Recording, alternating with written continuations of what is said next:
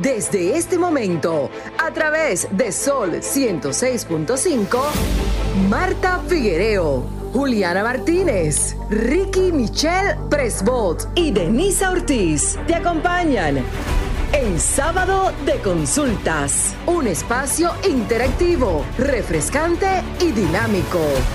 Ahora en Sábado de Consultas, por Sol 106.5, la más interactiva.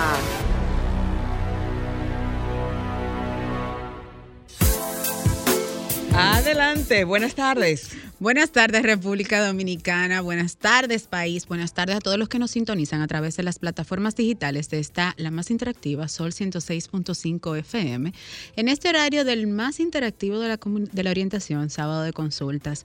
Gracias por la sintonía, por siempre apostar a nosotros y por siempre mantenernos en el gusto del público que sintoniza esta emisora. Así es, y hacer una parte de este almuerzo para almorzar con nosotros y estar enterado de las cosas que suceden a nivel médico, con médicos, con personas encargadas de, marketing, el clima, eh, las sociales y muchísimas otras cosas más a la que está destinada este sábado de consulta.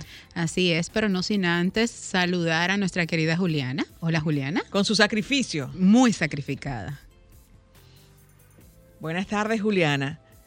¿Cómo está tu clima? Hola a todos nuestros oyentes. ¿Sí decía Juliana? Saludos a todos nuestros oyentes. ¿Cómo te sientes, Juliana? ¿Cómo está ese clima? ¿Cómo está ese sacrificio? Yo sé que está loca por estar aquí en cabina. Está súper enferma por estar con nosotras. Bueno, sí extraño la cabina, pero aquí también está todo muy bien, gracias a Dios. En cuanto al clima, muchísimo calor, realmente, pero todo bien. Estamos así también aquí, por lo que recomendamos, siempre hacemos esas recomendaciones de hidratarnos. Hay que hidratarse porque la semana y comenzada desde hoy, incluso también en todo, en, en el mundo, porque así hablaba con alguien eh, que está en Texas, en Dallas, que iba a ser terrible. Y le decía, bueno, con un galón de agua en el carro, porque es. difícil. Las temperaturas en Dallas, Texas, estuvieron en esta semana en 117 grados. exacto, exacto. Ha sido muy alta. Bueno, pero siempre recomendar que es el líquido, pero preferiblemente agua, porque hay varios líquidos y hay otros que precisan que una cervecita, que un Pero es, es, importante que sea agua realmente. Agua. Bueno, como cada sábado nuestras miradas con temas tendencias que han sido los cúspides en la semana y hoy vamos a iniciar con la mirada de Juliana Martínez. Adelante, Juliana. Bueno, gracias, Mi mirada este sábado está enfocada en la salud física. Si bien varias veces hemos comentado el tema de la salud mental, me parece que en esta ocasión es importante tocar el tema físico también, primero porque es igual importante y segundo, porque ambos temas están bastante conectados. De hecho, las personas que padecen enfermedades físicas son más propensas a también padecer trastornos y enfermedades mentales como la depresión, el estrés o la ansiedad.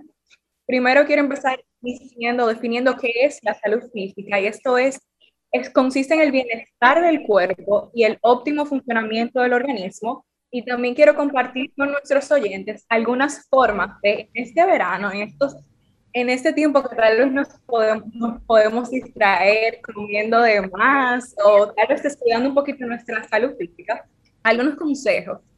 Primero, llevar una alimentación sana y balanceada y tratarse también, como estábamos hablando, mantener una buena higiene corporal, dormir una cantidad de horas prudentes, con, eh, programar citas para chequeos generales y hacer ejercicio. De hecho, según la Organización Mundial de la Salud, se podrían evitar hasta 5 millones de fallecimientos al año si hubiera un mayor nivel de actividad física en la población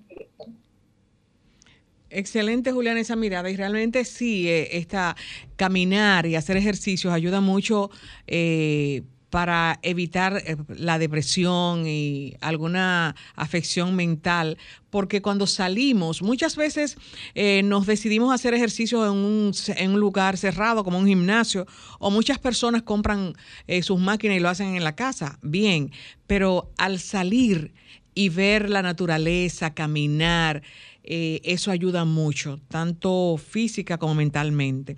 Bueno, mi mirada no es tanto una mirada, sino es una queja. Eh, es como un desahogo. Y estuve buscando en, las, ah, las especificaciones y las funciones de ciertos organismos y no sé si este organismo de la República Dominicana tendrá que ver con, lo, con mi desahogo. Es la Junta Monetaria, que es el organismo superior al Banco Central y la Superintendencia de Bancos. La principal atribución de la Junta Monetaria es determinar las políticas monetaria, cambiaria y financiera de la nación conforme a lo dispuesto en la ley monetaria y financiera. ¿Y cuál es la función o la misión del Banco Central? Eh, ser el ente emisor, velar por la estabilidad de precios y garantizar la regulación del sistema financiero.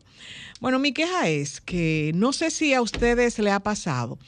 Muchas veces nosotros eh, vamos a un centro comercial, un supermercado, y optamos por pagar en efectivo porque no podemos usar la tarjeta en ese momento y tenemos un efectivo. Y nos sobran eh, eh, un peso. dos, tres, cuatro y hasta cinco. Y cuando tú te quedas en la caja esperando que te devuelvan tus dos pesos, porque la cuenta te hizo eh, 6.393. Y entonces la cajera te devuelve cinco pesos, te faltan los tres pesos. Y tú te quedas, bueno, eh, me faltan tres pesos te mira como que tú le estás robando o que tú le quieres abrir la caja. Te mira con una mirada como diciéndote con sus ojos, usted sí es mezquina, usted sí es muerta de hambre, pero yo no soy muerta de hambre, ese es mi dinero. Ahora, si los comercios, los negocios quisiesen, o la Junta Monetaria o el Banco Central, eh, redondear el precio de las cosas, excelente pongan todos redondeados, no 5,98, tanto con 99. A la hora de que tú pagues tantas cosas con 99, te va a dar un número que no es entero y hay que devolverte. Muchas personas han hecho eh, cuentos de que le dan una menta y van y le pagan con menta. Pues yo no quiero ni menta, yo quiero mi dinero y me quedo en la caja y muchas veces la cajera ha tenido que decirle a los jóvenes de empaque, tú tienes para cambiar con una cara como para devolverle a esta miserable. Pues sí, soy miserable. Porque en todos los países, eh, cuando nosotros viajamos a, Estados Unidos, un centavo te sobra y un centavo te devuelven. Ahora, con tres pesos el supermercado no me da un producto aquí. Así es que si a usted le ha pasado, quédense en la caja, no priva en rico y se vaya como que usted no necesita su dinero. Yo sí lo necesito. Bueno, como cada sábado, mi mirada está enfocada con temas tecnológicos y hoy les traigo una primicia a los tuiteros. Pues cómo le queda el cuento que a partir de ahora Twitter está probando la nueva función que se llama Co-Tweet. Es una plataforma similar, o mejor dicho, una característica, tal como lo explicó Alexandro Polusi, que es el experto en ingeniería de esta plataforma, él anunció que es similar a lo que es el collab en Instagram, que es esta cualidad o característica que nos permite a nosotros compartir el contenido de nuestro feed o de los reels, no solo en mi Instagram, sino también con un colaborador. Por eso se llama co-tweet, collab.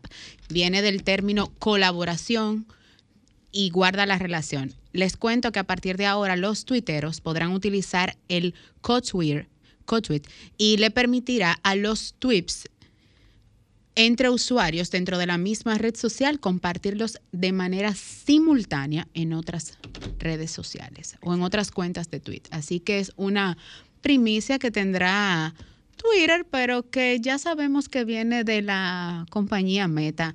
Por lo que me llamó mucho la atención es que para nadie es un secreto que el negocio de la venta de Twitter se cayó y próximamente estarán emprendiendo acciones legales contra Elon Musk. Ah. Y también este anuncio me lleva a pensar, ¿será que Meta unirá a Twitter dentro de sus plataformas? Bueno, sigue pensando. Bueno, a ustedes que están en sintonía con nosotros, les exhorto a que se mantengan en sintonía y vamos a un breve corte comercial pero al regreso, más contenido en este sábado de consultas. Estás escuchando el interactivo de la orientación, sábado de consultas. Retornamos de nuevo a este sábado de consultas y ustedes saben que el 29 de abril de este mismo año se reportó la primera persona, bueno, que se conoce con esta, eh, con la viruela del mono. Un residente de Reino Unido eh, venía de, de, África y se le reportó esta enfermedad. Nosotros eh, pendiente de saber qué es la viruela, cómo la tratamos, eh, cómo estamos para enfrentarla en la República Dominicana. Tenemos al doctor Carlos Félix Cuello, quien es médico salubrista y epidemiólogo. Buenas tardes, doctor, ¿cómo está? Buena, buena, bien. Buenas tardes. ¿Cómo se siente? Bien, bien. Lo único que yo no estoy oyendo muy, muy bien a usted. ¿Usted no me escucha bien? No. Bajito el volumen. Ah, ¿qué es lo que está pasando, Franklin? Vamos a ver ahora. ¿Y ahora cómo se escucha? ¿Se está escuchando mejor? ¿Ustedes me escuchan a mí bien? Excelente. Ah, pero yo lo oigo como lejos. Pero si ustedes me oyen, no hay problema. Hacen la pregunta. Bueno, entonces tiene que estar atento a las preguntas. Yo le, le, le, decía, doctor, con relación a la primera persona reportada con la, viruela del mono, que fue en Reino Unido. Ahora, en la República Dominicana hubo un, en esta semana hubo, eh, podría decirse un alboroto, porque se reportó la primera persona que había llegado de los Estados Unidos presentando la enfermedad de la viruela del mono. ¿Qué usted tiene que decir con relación a esto? Bueno, yo creo que esas son informaciones que el país estaba esperando, porque esa enfermedad que es nueva para Latinoamérica y el Caribe, es una enfermedad que en este momento está en alrededor de 13 países de nuestra zona de influencia, desde Estados Unidos, Canadá, Argentina, Venezuela, Chile, Paraguay, Panamá, y entonces no era posible que en República Dominicana no existiese. Sobre todo con el nivel de intercambio fluido que existe en todas las áreas.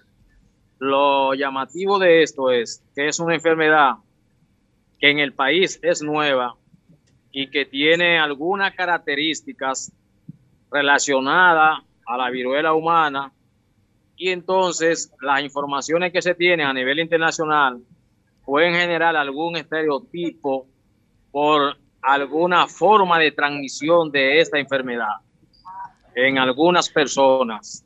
Y eso crea elementos de preocupación.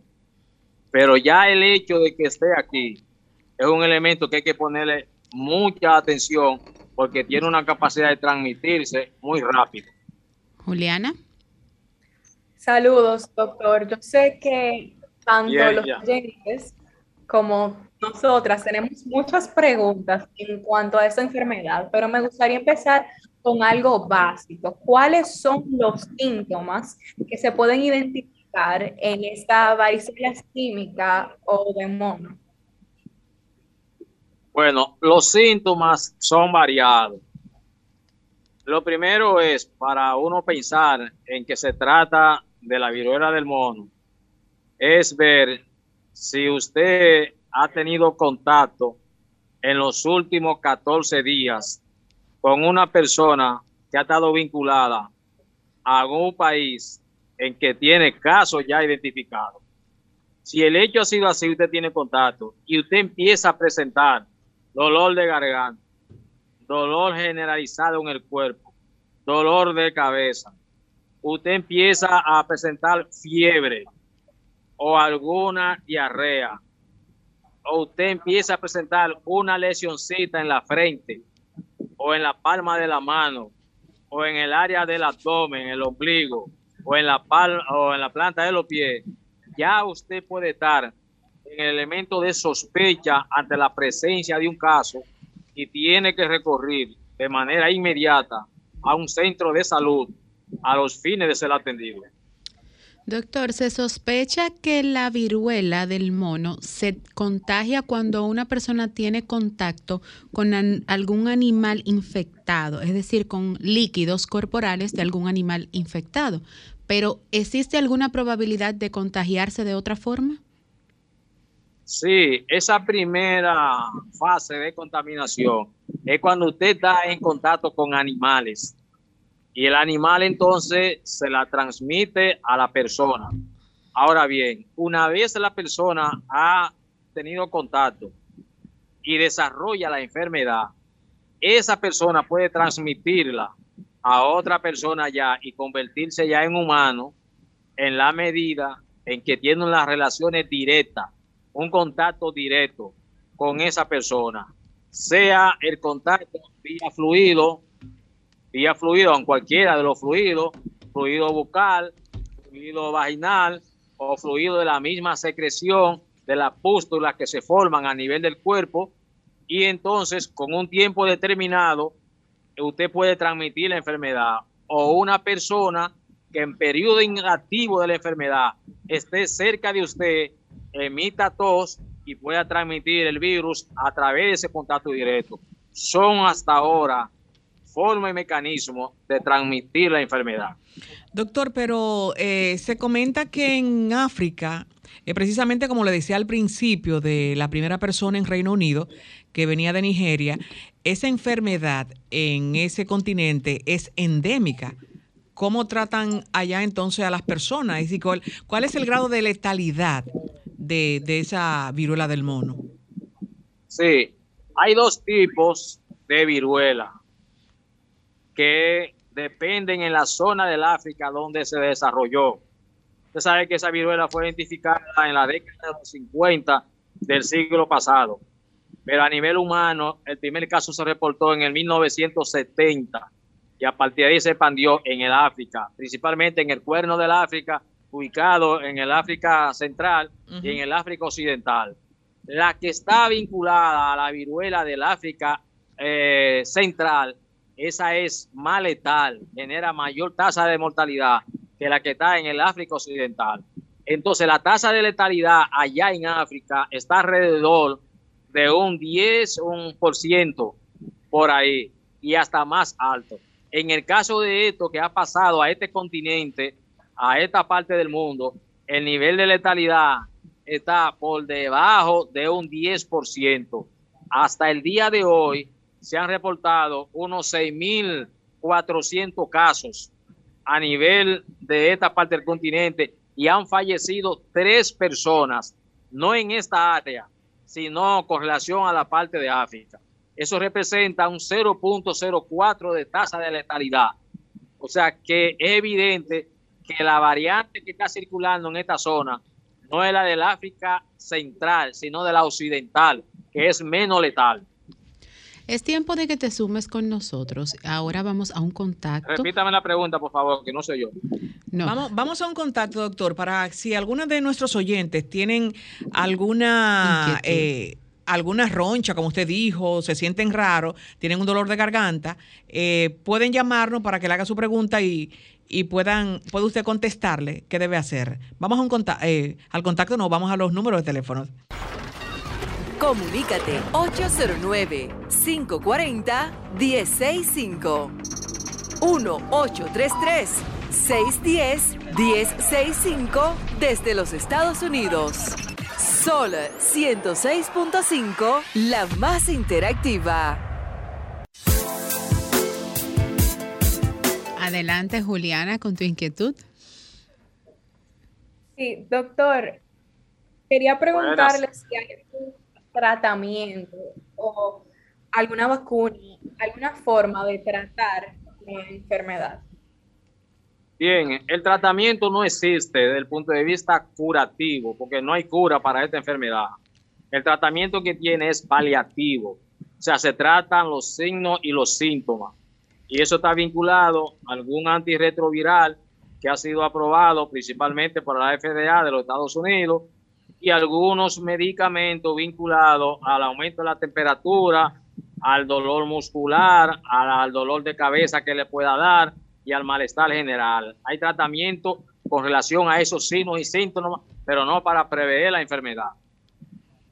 En el caso, doctor, de que en la República Dominicana sabemos de muchas madres que eh, le ponen sus ciclos de vacunas a, los niños, eh, ¿estarían exentos los niños de tener la viruela del mono porque tienen su, ciclo eh, de vacuna?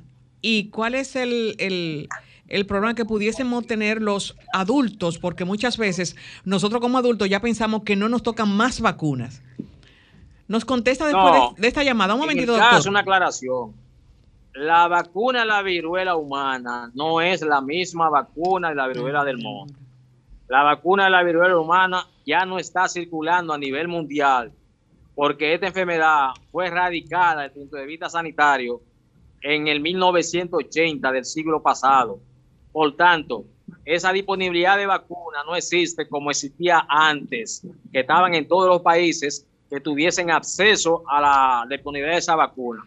Solo algunos países, la Organización Mundial de la Salud decidió que tengan disponibilidad por si acaso había la necesidad de recurrir a ella ante un brote de la viruela humana.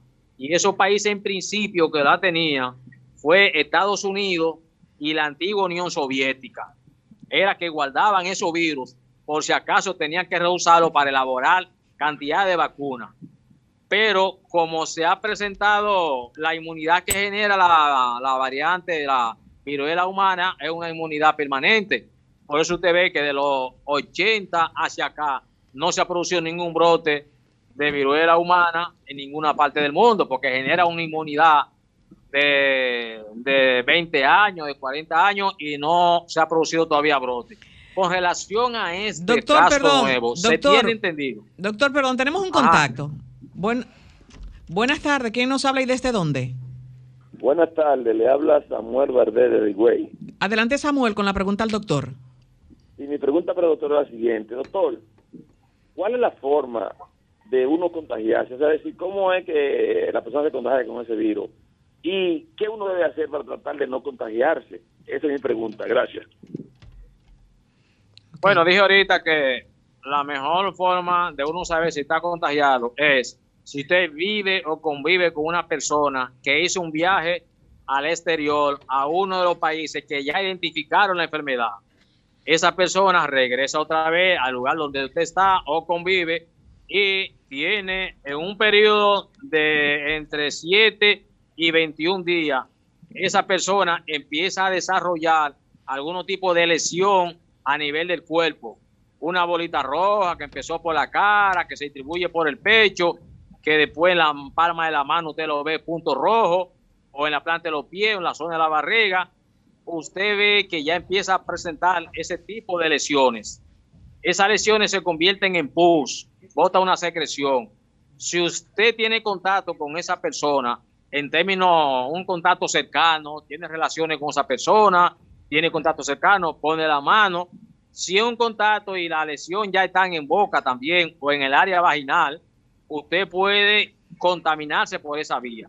O si usted le pone la mano, se abrazan, tienen contacto directo, no se lava la mano, no se la limpia, le pone la mano a otra persona, usted traslada al microorganismo a esa persona y también le genera contaminación. Son formas de transmisión de esa enfermedad. Adelante, Juliana, con tu inquietud. Sí, doctor, ¿cree que las medidas de higiene que hay un feedback, no se oye. Hemos acostumbrado por como, usar mascarilla o higienizar nuestras manos constantemente. ¿Usted cree que implementando esas medidas de alguna manera podríamos evitar el contagio? Solamente, pero hay un, hay un feedback que no se oye nada. Sí, lo que le pregunta Juliana es que como nos hemos acostumbrado a usar mascarilla y estar lavándonos las manos cada rato, si esa, esa, esas cosas no pudiesen evitar eh, tener la viruela del mono o si contagiarnos? No, en el caso de la mascarilla, no está demostrado que la viruela se transmite a través de la sino a través del contacto directo. Y el papel de la mascarilla es romper esa barrera de transmisión por la vía aérea por el contacto muy de cerca, principalmente en lugares cerrados.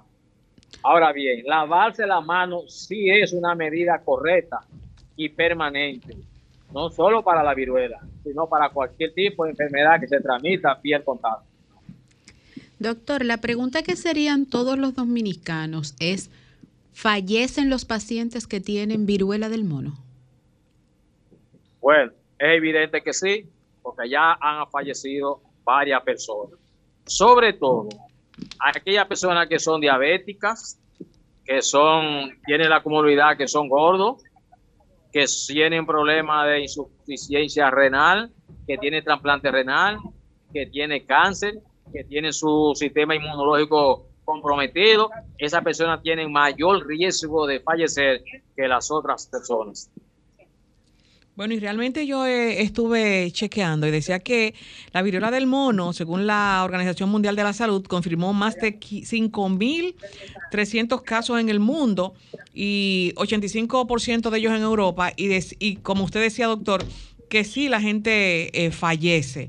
Eh, cuando no está bien tratada. En el caso, doctor, de la primera persona que llegó a la República Dominicana desde Estados Unidos, que está recluido en el Rubén de Lara, y tienen también a, con quienes eh, esa persona tuvo contacto y hasta el momento no han presentado ningún síntoma. ¿En cuántos días se podría detectar esos síntomas? Porque hasta ahora eh, hace una semana eh, las personas no, presentan nada. Esa gente, debe esa gente estar en observación alrededor de 25 días por la siguiente razón. Ella se incuba entre 7 y 10 días.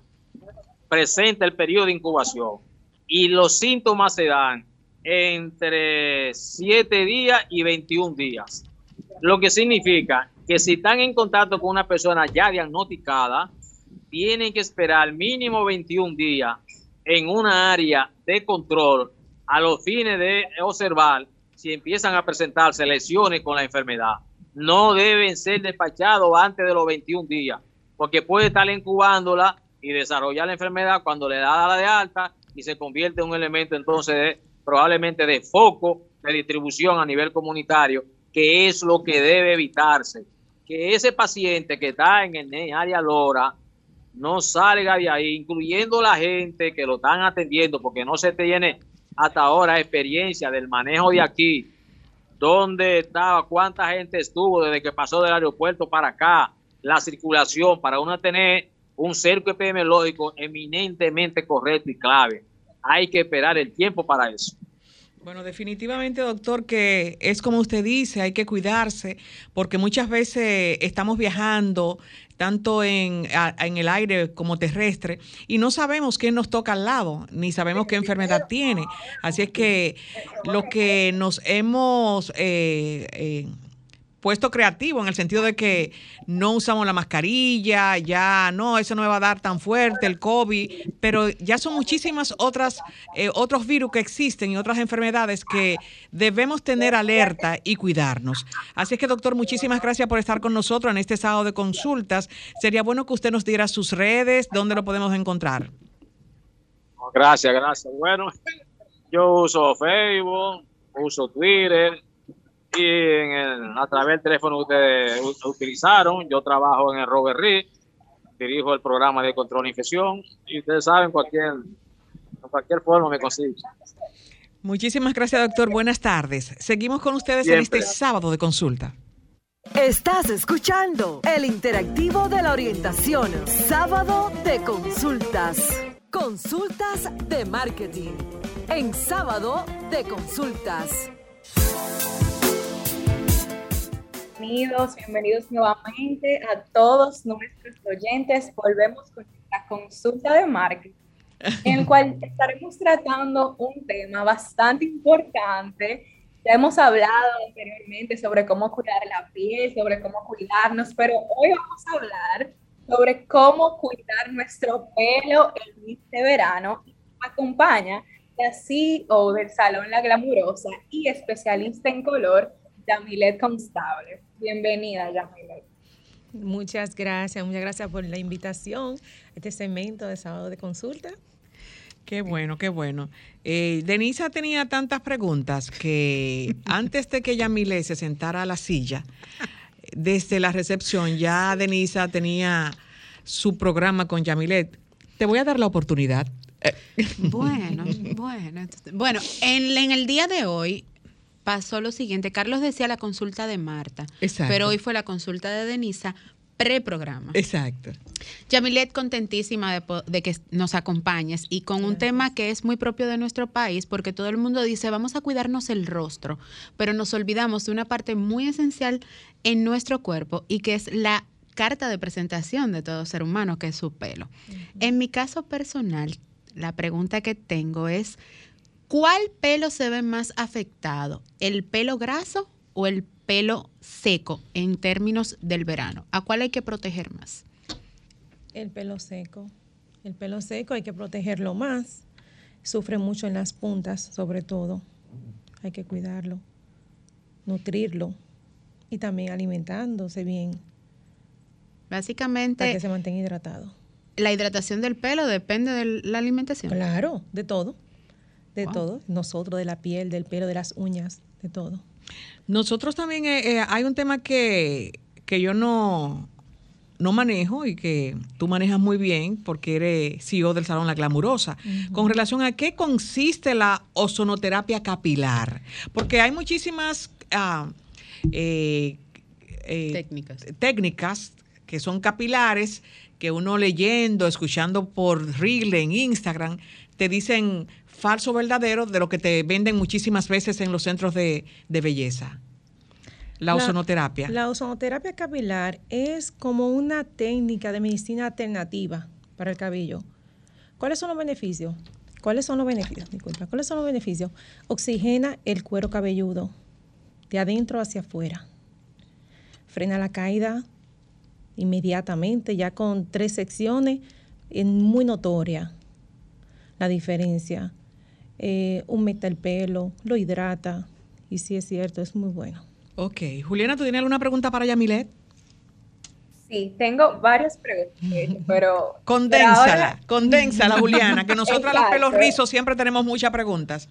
Realmente. Pero mi pregunta va un poquito conectada a lo que decía Denny, de qué pelo se ve más afectado en verano. Porque sabemos, por ejemplo, en verano que hay una exposición mayor al sol y las temperaturas. Y mi pregunta, mi primera pregunta es, eh, ¿qué podemos hacer para proteger nuestro pelo del sol? ¿Qué producto podemos utilizar para lograr esto?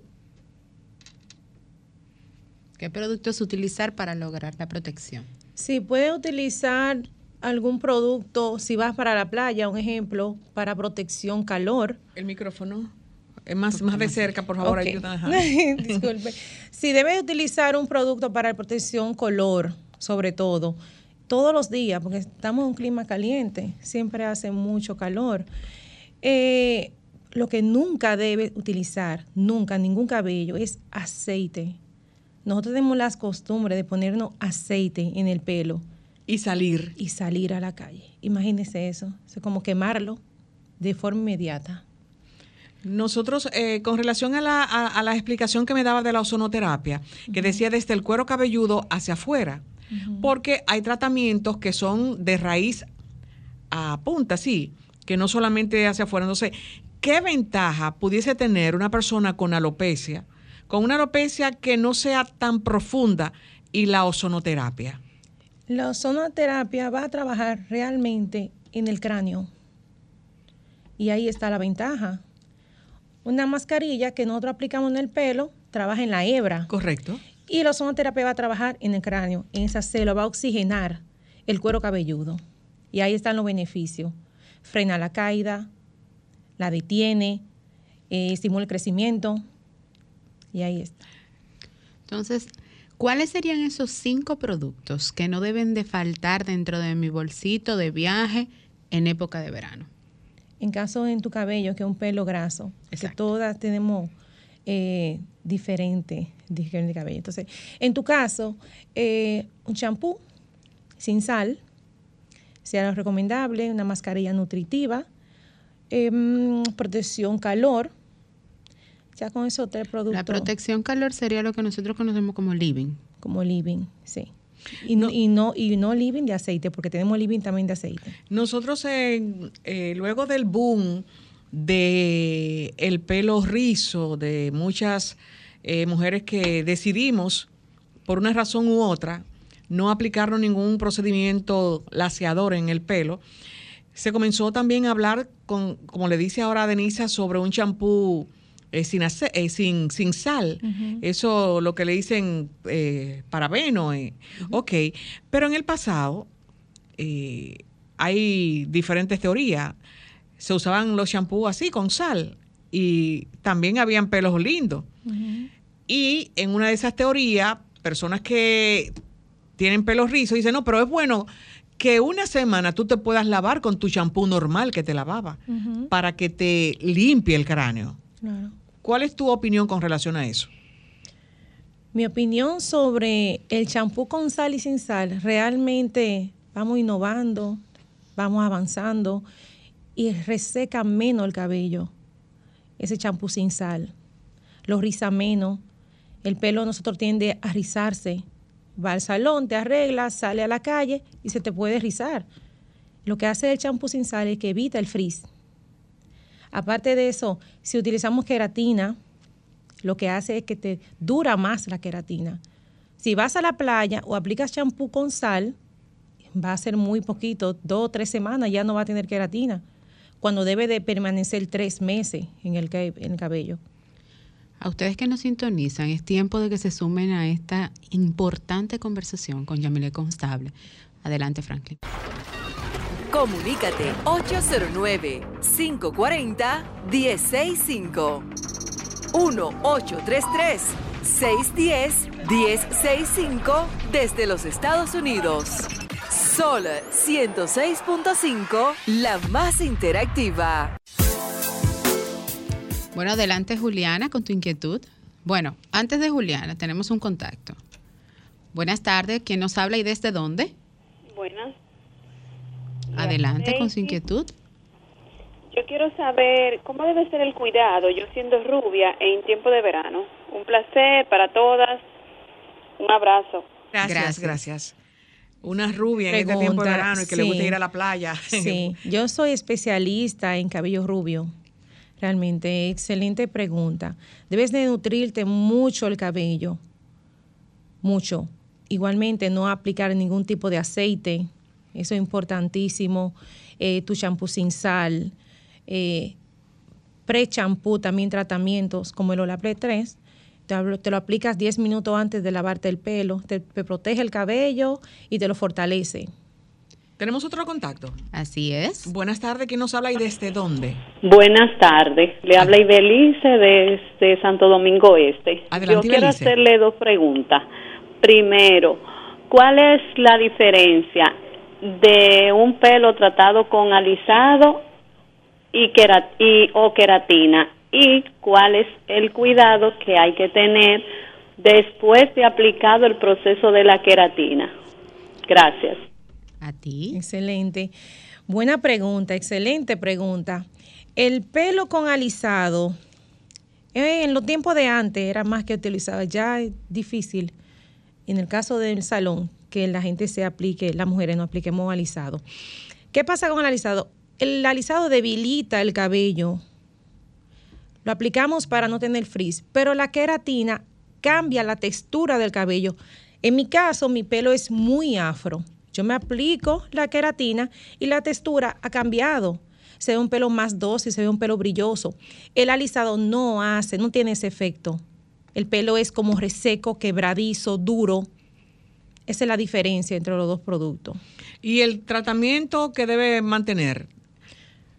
Cuando se hace la queratina. Cuando se hace, la, queratina. El cuidado. El cuidado es igual, eh, productos sin sales, no este tema del champú en todos los productos, sin sal, nutrirlo y esos son los cuidados. Tenemos otro contacto. Buenas tardes, ¿quién nos habla y desde dónde? Buenas tardes. Se nos cayó este, pero tenemos este. Buenas tardes. Saludos, buenas tardes. Nick Marconi desde las Américas para Qué el bueno. programa Sábado de Consulta. Excelente. ¿Cuál es tu pregunta y para tu pelo? bueno, son tantas, pero el mundo de la cosmética va evolucionando demasiado rápido y ya no sabemos la cantidad de pasos científicos en productos que se han inventado. Ya lo sabes. Soy hombre y por lo menos a veces para quitarme el frizz que causan las gorras uno se alisa el pelo. En la peluquería lo pusieron de moda con los permanentes, pero doctora, ahora se ha liberado eh, la patente del aminoxidil, el uso de la biotina, el silicio, algunos eh, medicamentos de usos caseros también, los consejos de la abuela como la cola de caballo. ¿Cuáles son por lo menos los pasos correctos? Porque usted me está hablando que no se puede usar aceite, pero ahora el living, la brillantina y un sinnúmero de productos que tienen aceite, ¿cómo, ¿cuál es el uso correcto que debemos hacer? Bendiciones. Gracias por tu inquietud, Marconi. Gracias. Vamos a empezar con la primera pregunta, que minoxidil y biotina son productos para el crecimiento del cabello. Tanto interno como externo lo podemos aplicar. Pero ya para el cuidado del cabello, como usted habló ahí del frizz, claro que hay living que son crema y hay living que son en aceites, que son totalmente diferentes. Vivimos en un país frío, con un clima frío, sí podemos utilizar aceite, pero en este país es imposible. Exacto, y precisamente como decía eh, Yamile Marconi con relación a, la biotina y al minoxidil, la biotina se pueden encontrar en alimentos, en vegetales. Eh, hay pastillas, pero el minoxidil eh, muchas personas lo utilizan, pero es bueno que visiten su médico dermatólogo. Sí, sí. Porque el médico dermatólogo que va a chequear su cráneo, que va a detectar con una biopsia el porqué de su calvicie, qué tipo de, calvicie usted tiene, es que le va a recetar, aunque muchas personas lo utilizan de manera eh, porque lo compraron en la farmacia, pero recuerden, para usar estos tipos de medicamentos que son tópicos como el minoxidil, es bueno la consulta a su dermatólogo. Claro. Eh, el Marconi hablaba del uso de las eh, gotas de pelo, de brillo, porque hablábamos de no, de no aplicarnos aceite en, en, verano. Entonces, ¿qué les recomienda? ¿Sustituir esa brillantina que él utiliza, esas gotas de brillo, por algún otro producto? Sí, y él también utiliza, utiliza gorras. Gorras. Por eso creo que él habla del minoxidil y de... Porque, la gorra comienza a, tumbar el pelo. A tumbar el pelo. Entonces, en, el caso de él puede usar también productos como champú, acondicionadores que tengan minoxidil o biotina. Eh, y con la pregunta que me hizo, que me hizo, al final, puede utilizar una brillantina, pero que sea en crema. Ok. Que la hay. La puedo utilizar, sí. Juliana tiene una pregunta. Adelante, Juliana. Sí, con volviendo un poquito al tema de los aceites, porque me imagino que el tema de no usar aceites por el contacto al sol, al igual que muchos productos, tanto para la cara como para el cabello, que hay que evitar usarlos eh, con el contacto al sol. ¿Sería prudente usarlos de noche? Juliana, no se escuchó la última parte. Hablabas de los aceites y de la exposición solar. Sí, correcto. Que le preguntaba si sería prudente, ya que no se puede usar con la exposición al sol los aceites, utilizarlos de en un horario donde en el cual no haya sol para no tener que erradicar completamente el uso de los mismos.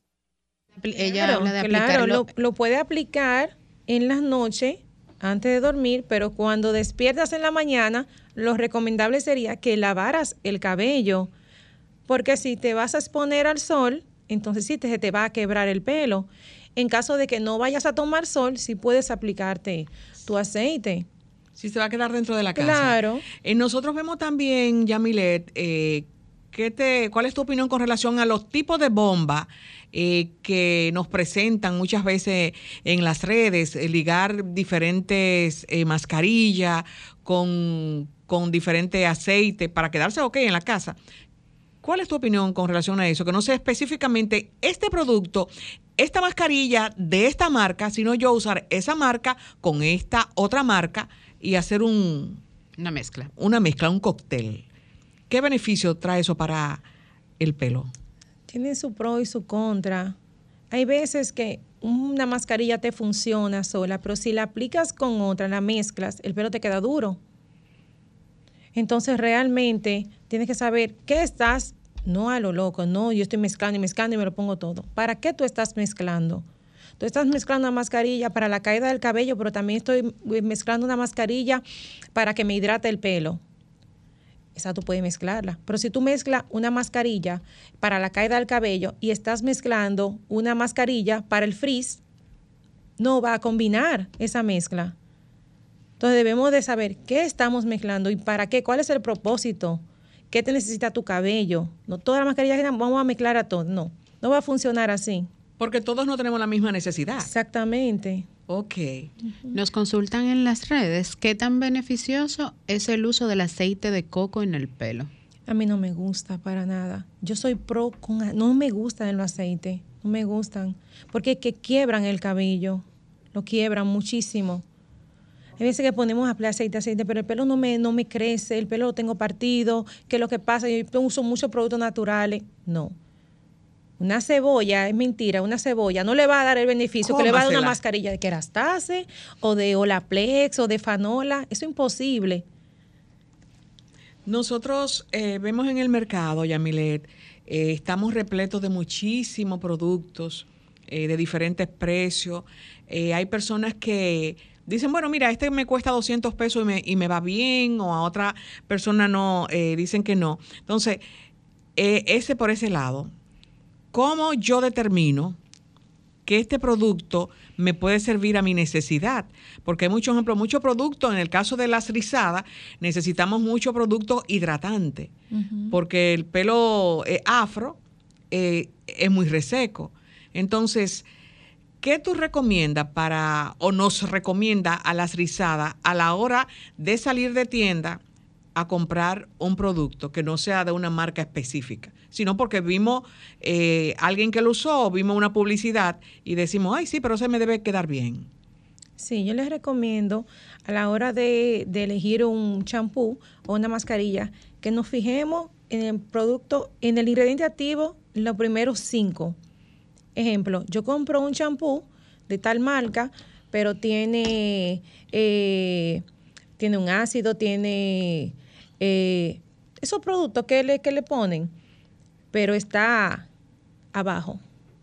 El ingrediente activo, que yo quiero comprar ese producto, que es de macadamia, está totalmente, eso no va a hacer el efecto. O sea, depende de los, ingredientes. depende de los ingredientes. Y la que estén los primeros, de 4 a 5, claro. Vamos a decir que si yo compro algo de argán, por poner un nombre, y el argán está colocado de último, es el, es el ingrediente que menos contenido tiene el producto. Exactamente.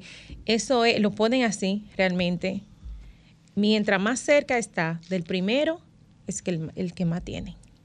Ok, pues mira, yo no sabía es para el rostro, para el champú, para todo lo que tenga que ver con cremas. Le hace que ya yo voy a buscar mi producto eh, de oliva. ¿Dónde está oliva? ¿Dónde está oliva? Si está en lo último, es lo que menos tiene. Lo que menos tiene. Oh, excelente. Juliana.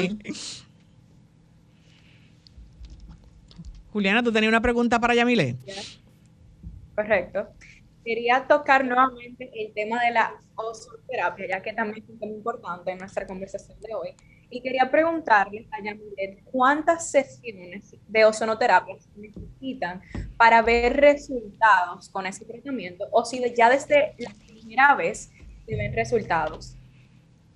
Ok, sí, hola. Desde la primera sección usted va a ver resultados, pero ya con cinco el problema estará resuelto. Wow. Sí, yo lo garantizo. Claro está, que tenga un buen equipo de ozonoterapia capilar, porque vendemos mucho. Debe ser un equipo profesional de ozonoterapia capilar. Bueno, ya ustedes saben que si usted quiere darse una, una ozonoterapia, puede visitar al Salón Glamurosa de Yamilet, quien le damos la gracia por estar con nosotros y le pedimos que nos dé sus contactos y sus redes. Claro que sí. Salón Glamurosa está en Bellavista. Eh, estamos para servirle. Y los teléfonos son 829-593-9567. Y la Instagram, Salón Glamurosa. Bueno, lamentablemente hemos llegado al final de este interactivo de la orientación, no sin antes recordarles a todos los que nos sintonizan que nos vemos el próximo sábado de 1 a 2 de la tarde en este sábado de consultas. Buenas tardes. Buenas